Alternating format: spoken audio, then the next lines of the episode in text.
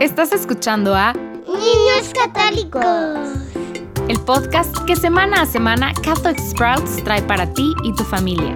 Plantemos semillas de fe.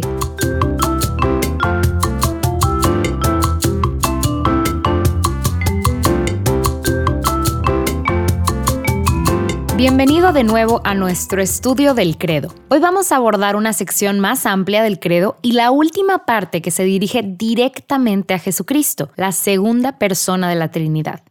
Ya hemos hablado de cómo Jesucristo es verdaderamente Dios y verdaderamente hombre el milagro y misterio de la encarnación, la misión y ministerio de Jesús mientras estuvo en la tierra y su muerte. Y hoy vamos a hablar sobre la pieza final, que es su resurrección y ascensión de regreso al cielo. En el credo de Nicea lo decimos así. Decimos, y resucitó al tercer día de acuerdo con las escrituras, ascendió al cielo y está sentado a la diestra del Padre Volverá de nuevo en gloria para juzgar a vivos y muertos y su reino no tendrá fin. Entonces, vamos a hablar de dos puntos principales, la resurrección y la ascensión. Ahora, amigos míos, quiero que realmente me escuchen cuando digo esto. La resurrección de Jesucristo de entre los muertos es el evento más importante que ha sucedido en la historia de la humanidad es lo más importante de su vida personalmente, de todas las cosas que han sucedido antes de su vida y durante su vida. Jesucristo resucitado de entre los muertos es el más importante. Ahora, ¿por qué es esto? Bueno, porque Jesús fue un gran hombre, hizo milagros, nos amó y dio su vida por amor. Pero si no hubiera resucitado entre los muertos, no tendríamos el cristianismo ni una iglesia católica. Los evangelios no se habrían escrito. Nadie hubiera muerto por amor a Jesucristo. Nada de eso habría sucedido. Pero el mero hecho de que Jesucristo resucitó de entre los muertos al tercer día, que esto realmente sucedió, es la razón por la que somos cristianos y la razón por la que el mundo es como es hoy. Entonces esta pregunta, ¿realmente crees que Jesús resucitó de entre los muertos? Si puedes decir, sí, creo esto, creo que esto realmente sucedió, creo que Jesucristo resucitó de entre los muertos, entonces debes entregar tu vida por completo a Jesucristo. Ahora, vamos a hablar de todas estas cosas, pero primero, repasemos lo que realmente sucedió en ese primer domingo de Pascua. Todos los seguidores de Jesús estaban devastados. Pasaron días escondidos por temor a ser crucificados a continuación y lloraron y odiándose por haber abandonado a Jesús durante esos últimos momentos. Y fue en la mañana de ese primer domingo de Pascua que las mujeres fueron a la tumba y sorprendentemente encontraron la piedra movida del lugar encontraron las telas con las que habían envuelto el cuerpo de Jesús, no sobre su cuerpo, sino enrolladas sobre del sepulcro vacío. Ahora, en el Evangelio de Juan escuchamos que María Magdalena sale de la tumba todavía llorando. Ella está buscando frenéticamente, cree que alguien se robó el cuerpo de Jesús. Entonces ve a quien ella cree que es un jardinero y le suplica, ¿dónde pusieron el cuerpo de Jesús? Y luego este hombre se voltea hacia ella y dice su nombre, Magdalena. Y en ese momento ella se da cuenta de que ese es Jesucristo. Después de este incidente, Jesús se aparece a grupos enteros de sus seguidores y les desea la paz. Él sopla sobre ellos para que puedan recibir su paz y les dice directamente que continúen la obra para la que los ha entrenado, que continúen difundiendo su mensaje de amor, misericordia y arrepentimiento, y que vayan y lleven este Evangelio a todos los rincones del mundo. Lo interesante de Jesús después de que resucitó de entre los muertos es que su cuerpo sigue siendo su cuerpo. Todavía puede tocar a la gente, puede sentir sus heridas, lo ven comer, entonces no es un fantasma, eso está claro.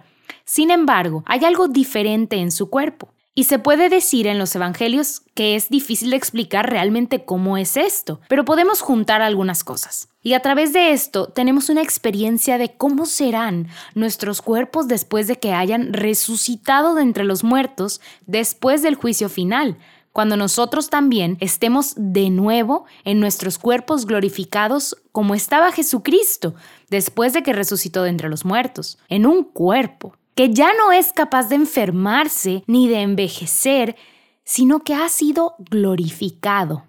Ahora, suceden cosas extrañas con el cuerpo de Jesús después de que resucitó entre los muertos. Escuchamos que aparece o desaparece de repente. Escuchamos que puede entrar en una habitación aunque esté cerrada con llave. También sabemos que hay varias veces, como con María Magdalena en el huerto donde estaba cerca de Jesús, que él aparece un poco diferente y no lo reconocen al principio pero luego, cuando dice su nombre o muestra a aquellos que es Dios a través de la Eucaristía, lo reconocen. Así que todavía tiene familiaridad con su cuerpo. También sabemos que siempre que las personas están en la presencia de Jesucristo en su forma resucitada y glorificada, se llenan de paz y esperanza. Ahora, una cosa con la que los cristianos han estado luchando desde el principio es esta prueba ¿Dónde está la prueba de que Jesucristo realmente se levantó de entre los muertos? Desde el principio, los judíos y los romanos han estado diciendo, esto es imposible, esto no sucedió. Los discípulos de Jesús simplemente se robaron su cuerpo de la tumba, lo escondieron y ahora están proclamando pues algo que inventaron. Ahora déjame decir, incluso los seguidores de Jesús lucharon con esto. Santo Tomás, quien fue uno de los seguidores más cercanos de Jesús, dijo que no podía creer hasta que metió su dedo en las heridas de Jesús, que necesitaba ver con sus propios ojos que Él estaba vivo. Santo Tomás recibió el don de ver realmente al Señor resucitado, pero no todos tendremos esa prueba. Entonces, ¿cómo nos sentamos aquí y realmente creemos que sucedió lo más increíble?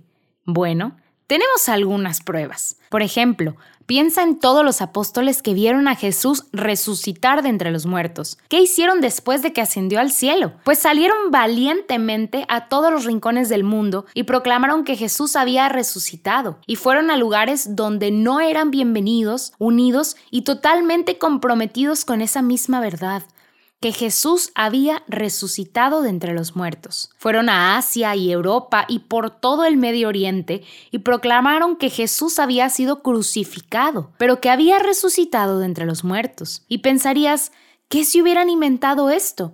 ¿Estarían realmente dispuestos a morir por eso?